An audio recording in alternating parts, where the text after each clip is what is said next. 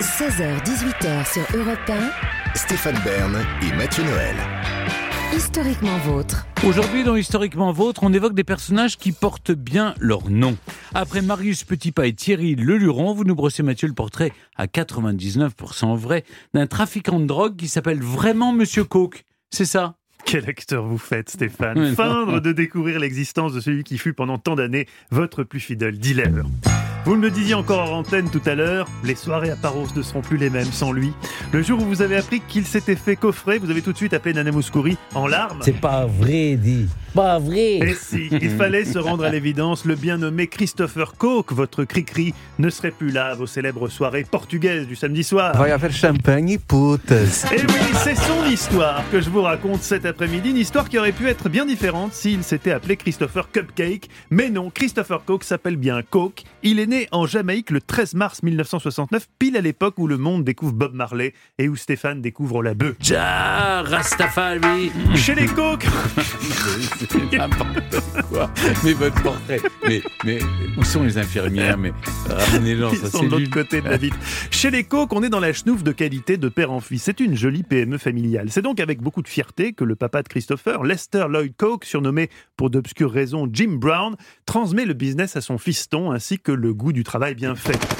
Goût du travail bien fait et sans froid qui permettent à Papa Coke d'offrir aux siens une vie luxueuse. À Kingstown, c'est lui le boss, le don, comme on dit en Jamaïque. Un don, Stéphane, c'est beaucoup plus qu'un vulgaire baron de la coke comme ceux qu'on trouve en Colombie et qui ne pensent qu'à s'en mettre plein les fouilles. Un don jamaïcain, c'est un trafiquant qui prend d'une main armée, certes, et qui redonne de l'autre. Ah, une sorte bon. de Robin des Bois de la chenouf.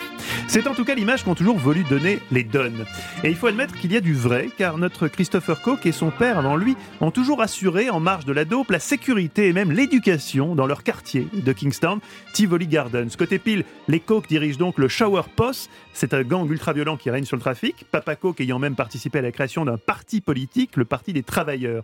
Grâce à l'immigration jamaïcaine, il a fait voyager sa drogue aux États-Unis et au Canada, devenant le véritable parrain de Kingstown. Alors, ça finira mal pour lui en prison en 1992. Il grillera comme une chipot dans sa cellule durant un mystérieux incendie. Son fils aîné, Mark, surnommé Jati, le frère de Christopher, l'avait devancé dans la tombe quelques mois plus tôt. Règlement de compte, évidemment. Sachant que sa sœur s'est fait buter aussi, des coques, il ne reste donc au tournant des années 2000 que notre Christopher, joliment surnommé Dodu par ses affidés, ou encore Shortman. D'après vous, pourquoi, Stéphane? Est tout petit Exact. C'est donc notre petit dodu qui reprend la direction de la Shower Post, à traduire grossièrement par la bande de la douche. Pas parce que ce sont des gens à cheval sur l'hygiène, mais parce qu'ils ont l'habitude de doucher leurs interlocuteurs avec des rafales de balles. Depuis son fief de Kingston, où il est donc considéré comme bien- un bienfaiteur social, Christopher dirige Pénard, un des plus gros trafics mondiaux de cocaïne. Alors évidemment, Stéphane, on ne fait pas d'omelette sans casser les œufs. Pour maintenir la paix dans ces quartiers, construire des écoles, aider les pauvres, Dodu est obligé, même si certainement ça le dégoûte, de buter un certain nombre de récalcitrants. Selon les enquêteurs, les victimes de son gang se compteraient en milliers depuis les années 90, poursuivi notamment pour trafic de drogue, d'armes et raquettes en bande organisée. Christopher Coke sera finalement condamné à 23 ans de prison en 2016. Tout commence ici. La traque démarre vers la fin des années 2000. Les États-Unis s'en font une affaire de principe, ils le veulent, ils l'auront. À partir de 2007, la justice américaine le met sur écoute téléphonique. Les preuves sont là. Christopher Coke est responsable de la majorité des soirées défonces américaines. Alors officiellement, la fortune de Dodu proviendrait de ses entreprises de construction, guillemets avec les doigts. En matière de luxe et d'élégance, il suit par ailleurs les traces de son père, l'un des enquêteurs canadiens dit au journal The Toronto Star en parlant de la famille Coke. Ce sont des gens très sophistiqués, ils ne ressemblent pas aux voyous classiques. Vous ne les verrez jamais porter de bandana.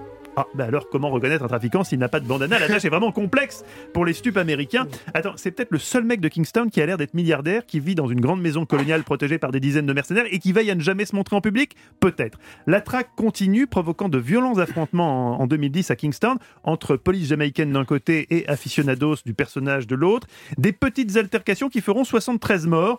L'état d'urgence est même proclamé. Rappelons qu'il est considéré à Kingston par une majorité d'habitants comme un véritable Robin des Bois.